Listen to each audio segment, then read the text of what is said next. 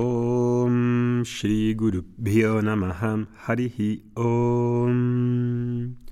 Muy buenos días a todos, Namaste. Bienvenidos las personas que mm, estáis incorporando estas, estos días al canal. Ya sabéis que publicamos dos podcasts la semana, martes y jueves, y que puedes recibirlos en tu móvil si te suscribes al canal de Telegram, del cual dejamos abajo el link, y también en las plataformas habituales como Spotify. Estamos terminando esta serie de madurez emocional y este tema es uno de los más difíciles, una de las dificultades más comunes que todos tenemos. A unos se les da mejor, otros tienen más dificultades, otros llevan trabajando en ello más tiempo, otros menos tiempo, etc. Pero todos, sin excepción, hemos de aprender a dar respuestas emocionalmente maduras. La madurez emocional es uno de esos grandes aspectos del equilibrio. Una persona que estudia Vedanta, es decir, el final de los Vedas, que habla principalmente del autoconocimiento, sabe que existe una paz interna a ser reconocida que no tiene nada que ver con las situaciones externas.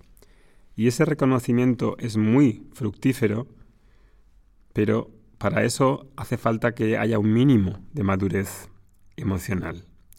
Si no hay madurez emocional, el estudiante Vedanta tiene más dificultades para reconocer que la paz no es algo externo.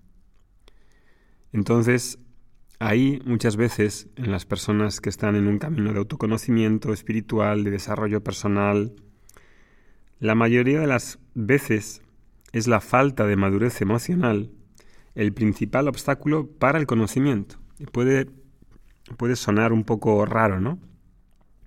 Pero es cierto, es uno de los principales obstáculos, porque la falta de madurez emocional hace que no pueda asimilar el conocimiento. No es que sea torpe intelectualmente, puede que tenga dificultades intelectuales para ver, para reconocer ciertas falacias, creencias, expectativas, pero el problema intelectual no suele ser el problema fundamental, es el problema, un problema de madurez emocional el que no me hace reconocer ciertas verdades. Y aunque uno no busque deliberadamente autoconocimiento,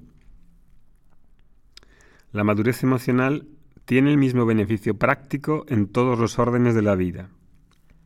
Aunque no declares que eres una persona espiritual o busques autoconocimiento, madurez emocional es igualmente bueno para una persona que se declara espiritual como para la que no, porque los dos, ambos tenemos que trabajar, ambos tenemos que atender una familia, Ambos, tenemos que relacionarnos con personas de manera objetiva y cuando hay madurez emocional esas cosas se hacen mejor.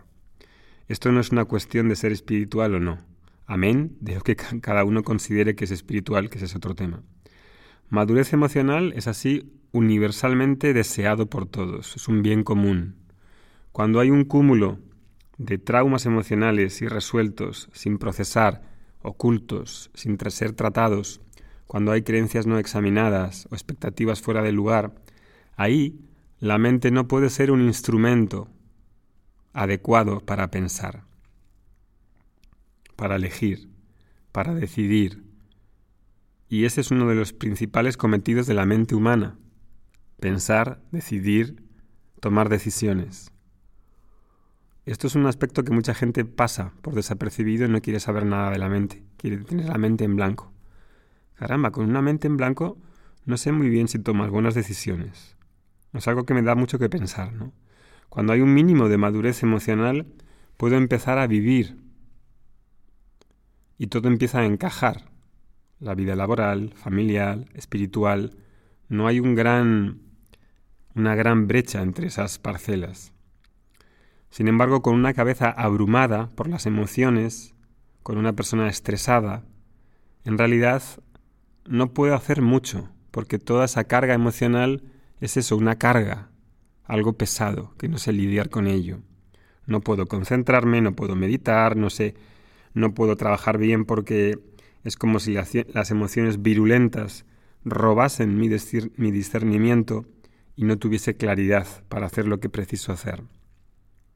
Y eso es lo que ocurre efectivamente. Hay un secuestro de la capacidad de pensar, de ver con claridad, de tomar decisiones acorde a las convicciones que tengas. Ese robo o secuestro de la inteligencia por las emociones virulentas tampoco puede pasar desapercibido. Y si uno piensa para sí misma cosas como, oh bueno, este tema emocional es que se me da fatal, es muy difícil, se me da muy mal expresar las emociones y reconocer mis necesidades, me paso el día reaccionando a los demás y no tengo nada de energía porque es que estoy saturada, estresada. Ok, todo bien. Aunque no se te dé bien, puedes aprender, puedes hacer que lo difícil sea menos difícil, puedes hacer algo en una área un poquito para que pueda mejorar hoy, tipo un milímetro, milímetro a milímetro. Puedes escuchar estos podcasts o tienes la intención de escuchar estos podcasts, porque puede ser que en el día ese milímetro sea el podcast y marque una diferencia en tu vida. Esa madurez no ocurre de la noche a la mañana, es milimétrica, pero necesito un deseo de comenzar, un deseo de reconocer el problema, un deseo de encararlo y resolver los temas que no se van durante años, sino son examinados con seriedad. Hay mucha gente que esto de la espiritualidad, de la educación en valores, de la madurez emocional, parece como si fuese una especie de lujo exótico, y no lo es en absoluto, no lo es. También es una cuestión de ver el, dolor que siento, que sientes tú mismo y los demás por no resolver esos problemas que están ahí encima de la mesa durante años. Hay un coste para esos problemas y quien lo pagas eventualmente eres tú y los que están a tu alrededor. Es así de claro. Entonces, esto no es un entretenimiento, una especie de inspiración para matar el tiempo. No, esto es algo muy importante en la vida. Yo diría que es de las cosas más importantes. Porque ¿cómo voy a vivir en el mundo relacionándome con los demás si no tengo madurez emocional? ¿Cuál es la ventaja y el coste de todo eso? ¿Es posible madurar emocionalmente? Yo creo que sí.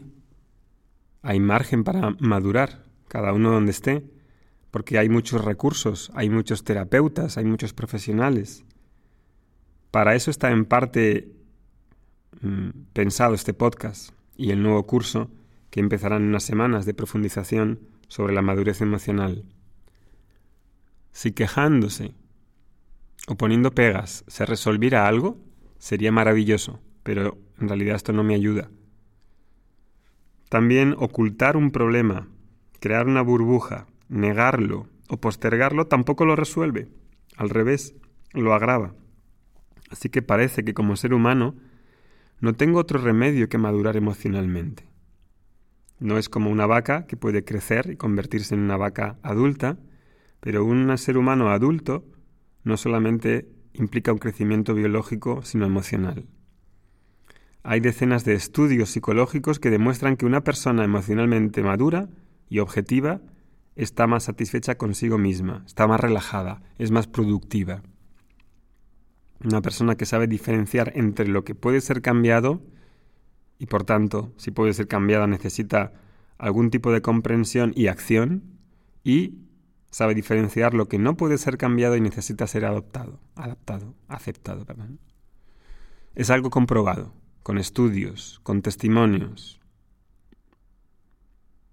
me gustaría de aquí a algún tiempo colocar también una web de testimonios de nuestra escuela, porque este tema de la educación emocional, de los valores, de la armonía, del conocimiento espiritual, aparece para muchos así como algo nebuloso, para gente que tiene mucho tiempo y son ricos. Pero eso no es así en absoluto. Esto es tangible, esto es real, cambia tu visión del mundo, dinamita las falacias espirituales, hace ver las verdades más importantes, trae armonía, eventualmente trae sabiduría.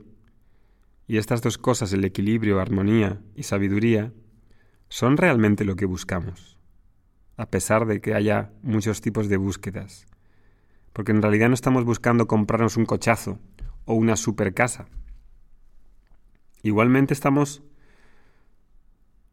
Queremos vernos bien a través de esas búsquedas y sentirnos más seguros o más reconocidos. pero eventualmente no las estamos buscando a ellas mismas, nos estamos buscando a nosotros mismos, con un sentido de armonía, de equilibrio. Y si ves lo importante entonces de la madurez emocional, ves la necesidad de empezar, ahora, de escuchar estos podcasts, por ejemplo, y de ponerlos en práctica en tu vida diaria. Primero de una forma cognitiva, reflexiva, y segundo, en acción, en comportamientos. ¿Has comenzado a escuchar toda esta serie?